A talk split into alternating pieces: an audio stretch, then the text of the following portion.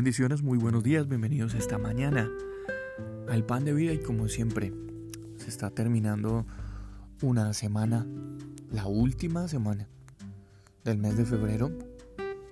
Ya vamos a llegar a este fin de semana que es el fin de mes, son los dos últimos días de este segundo mes del año.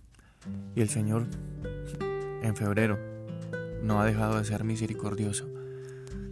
Y sé que lo que viene en el Señor para este tercer mes, marzo, para cada uno de nosotros seguirá estando enmarcado dentro de la misericordia del Señor en todo lo que es bueno para nosotros, dentro de su voluntad en todo lo que es necesario para nosotros. Es lo que hay en el corazón de Dios y es lo que tiene que estar en nuestro corazón. Libro de Deuteronomio, el capítulo 8 y el verso 2. Quiero que prestemos bien, bien atención a lo que dice este versículo y te acordarás de todo el camino por donde te he traído. Jehová tu Dios estos 40 años en el desierto para afligirte, para probarte, para saber lo que había en tu corazón, si habías de guardar o no mis mandamientos. En este versículo encontramos resumido todo lo que pasó esos 40 años el pueblo de Israel del desierto. Ahí encontramos de una manera muy comprimida, en un solo versículo, la respuesta de Dios al pueblo de Israel cuando Dios los detuvo un instante para establecer nuevas expectativas dentro de ellos en esos 40 años que el pueblo vivió en el desierto, las pruebas que siempre parecían ser fortuitas. Y yo sé que todos tenemos como la imagen de esas películas de Moisés em, sacando al pueblo de Israel de Egipto y ellos pasando por el desierto. Todos tenemos las imágenes eh, en nuestra cabeza de, de esas películas que conocemos. Y, en esas imágenes también incluyen los momentos difíciles, esos momentos eh, de batallas, de guerras, de hambre, de muchas situaciones. Y todas esas cosas parecen o parecían fortuitas, es decir, producto de tal vez el día a día, de una casualidad. No, esas pruebas eran orquestadas por Dios mismo, con un propósito muy claro saber qué existía en el corazón del pueblo de Israel. Si realmente dentro de su corazón estaba el anhelo de guardar o no sus mandamientos. Y todo eso a pesar de las dificultades. En las ocasiones que he leído este versículo, tal vez había interpretado que ese conocimiento era algo que procuraba el Señor mismo, pero sin embargo percibí de otra manera que este versículo tiene un sentido diferente y que se podría relacionar con el que se encuentra en el Salmo 139. Ese versículo dice de la siguiente manera, Oh Señor, tú me has examinado y me has conocido. Tú has conocido mi sentarme y mi levantarme. Has entendido desde lejos mis pensamientos.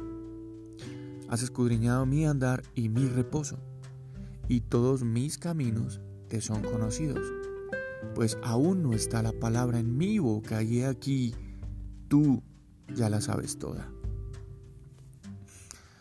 El nivel de conocimiento de Dios es extraordinario, eso no lo podemos negar, no lo podemos poner ni siquiera en duda, nunca.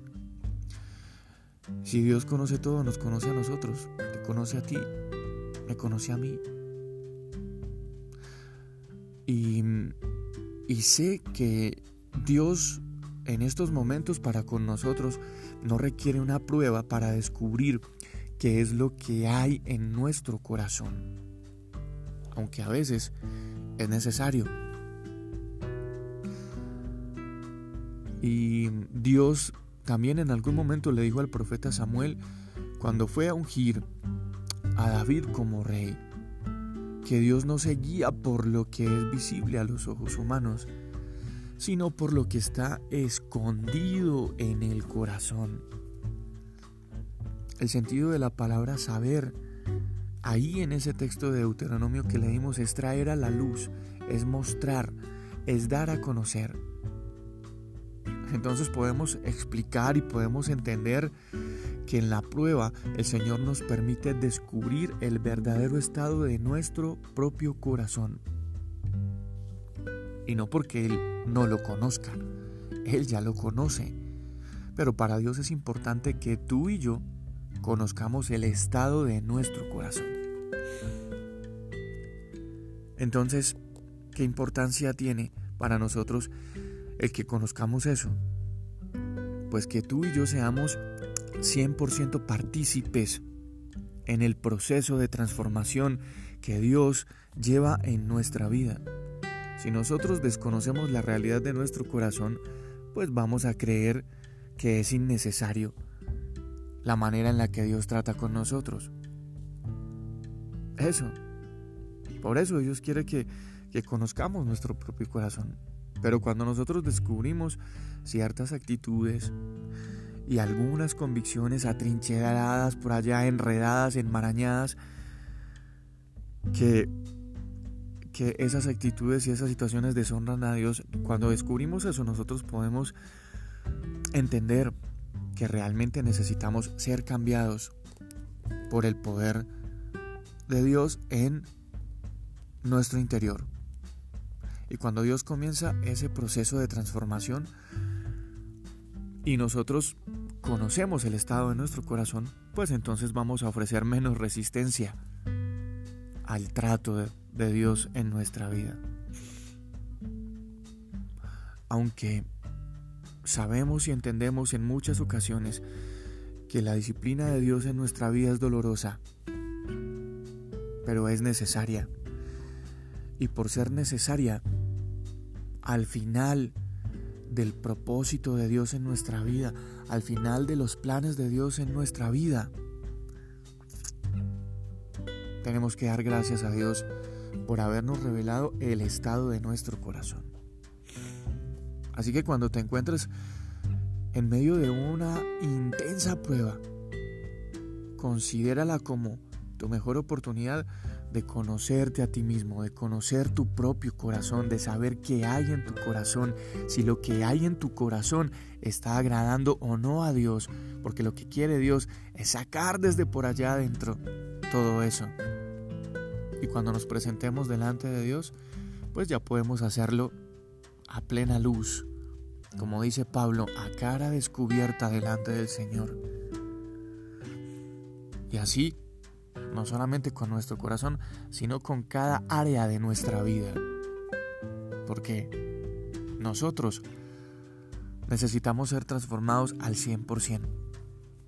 Es el proyecto de Dios, es el plan de Dios, es el propósito de Dios. Saber que hay en nuestro corazón para que entendamos la magnitud de su propósito en nosotros. Yo soy Juan Carlos Piedraíta, este es el Pan de Vida hoy viernes. Bendiciones para cada uno de ustedes. Un abrazo muy especial. Cuídense.